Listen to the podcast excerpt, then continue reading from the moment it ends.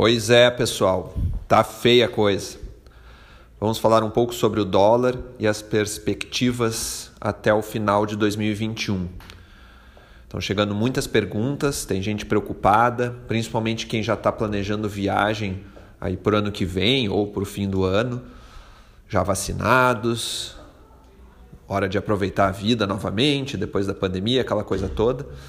E quando começa o planejamento, se depara com um câmbio explodindo de novo.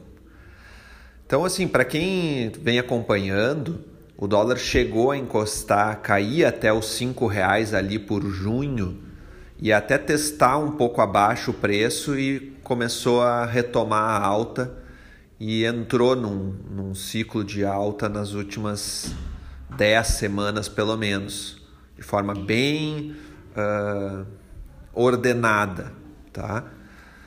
Isso se deve a alguns fatores aí que vão fazendo investidores correr para portos seguros no momento em que se tem incertezas. As incertezas estão voltando. A gente ainda está vivendo um período de crise muito grave, a pandemia não acabou. Agora a variante Delta está aí assustando o mundo. Nos Estados Unidos temos uh, recorde de casos e até de mortes. A boa notícia, entre aspas, é que, pelo que se está pesquisando, são óbitos nos não vacinados, porque a adesão à vacinação lá nos Estados Unidos foi muito abaixo da brasileira. Isso é um, uma boa notícia aqui no Brasil. Adesão à vacina foi maior do que 90% aqui, nos Estados Unidos está em torno de 70%. Então tem muita vacina lá sobrando e, e, e muitas pessoas que não querem e aí está acontecendo uma epidemia dentro de uma epidemia, somente em quem não quis se imunizar. É uma pena. Então, estudos aí de obrigar os cidadãos a se vacinar, algo que é bem difícil num país que preza pela liberdade. Vamos ver o que vai acontecer lá. Mas, enquanto isso, né, temos aí esse momento de incerteza as dúvidas nos investidores sobre a retomada da maior economia do mundo aumentam e aí o mercado corre para o dólar para se proteger, reduz o apetite por risco. E por redução de apetite por risco, vocês podem uh, entender por dinheiro que tira-se dos países emergentes, onde há risco, tipo o Brasil, e leva-se de volta para os Estados Unidos. Então, com menos dólares aqui, ele fica mais caro. Basicamente, a, a paridade do câmbio é isso: é lei da oferta e da procura. Então, a gente está com pouco capital estrangeiro no Brasil e assim a moeda está subindo. Tá? Então, o que, que a gente tem que fazer para melhorar novamente a cotação? Basicamente, quem tem que fazer é a equipe econômica, Paulo Guedes e, e seu time. Eles vão ter que trabalhar muito forte por privatizações, uh, vão ter que uh, fazer reformas. Tá aí começando os projetos da, da reforma tributária, que é muito difícil, tem a reforma administrativa, estão querendo privatizar os correios. Isso é fundamental para atrair investimento externo e atrair com força, não apenas capital especulativo, se a taxa de juros aqui está maior, e olha que ela aumentou recentemente. Então, isso deveria ter ajudado o câmbio, só que o momento é, é tão turbulento que, mesmo com o aumento da nossa Selic aqui, não está trazendo dinheiro suficiente para o Brasil para melhorar o nosso câmbio. O real segue enfraquecido. Então, a gente tem aí essa situação, tá?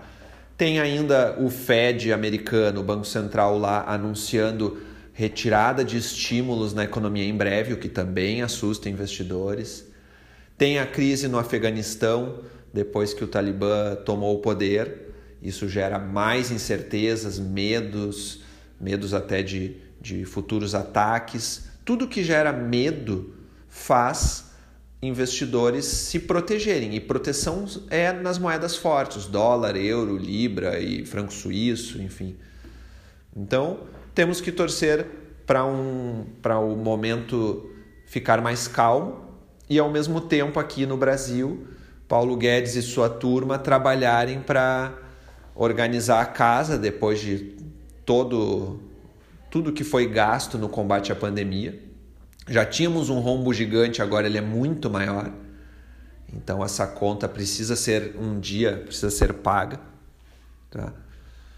E ao mesmo tempo torcer para não haver risco fiscal, né? Ou seja, o risco fiscal ele existe enquanto uh, tenta se arrumar a casa.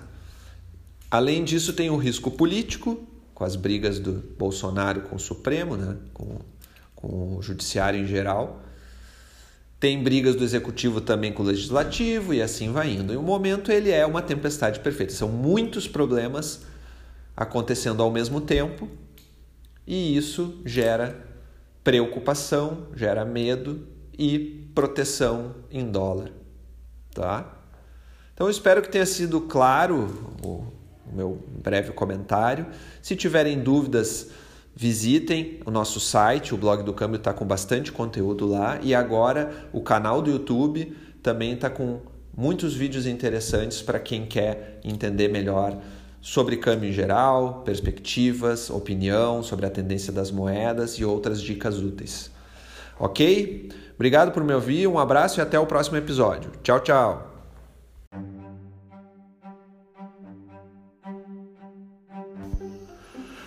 Este podcast é um oferecimento de Free Viagens e Intercâmbio, Chip Mais Sim Travel, Candiota Operadora e Ivan Pons Moda Masculina. Mais informações em gcprime.com.br barra podcast ou no Instagram arroba gcprimecâmbio.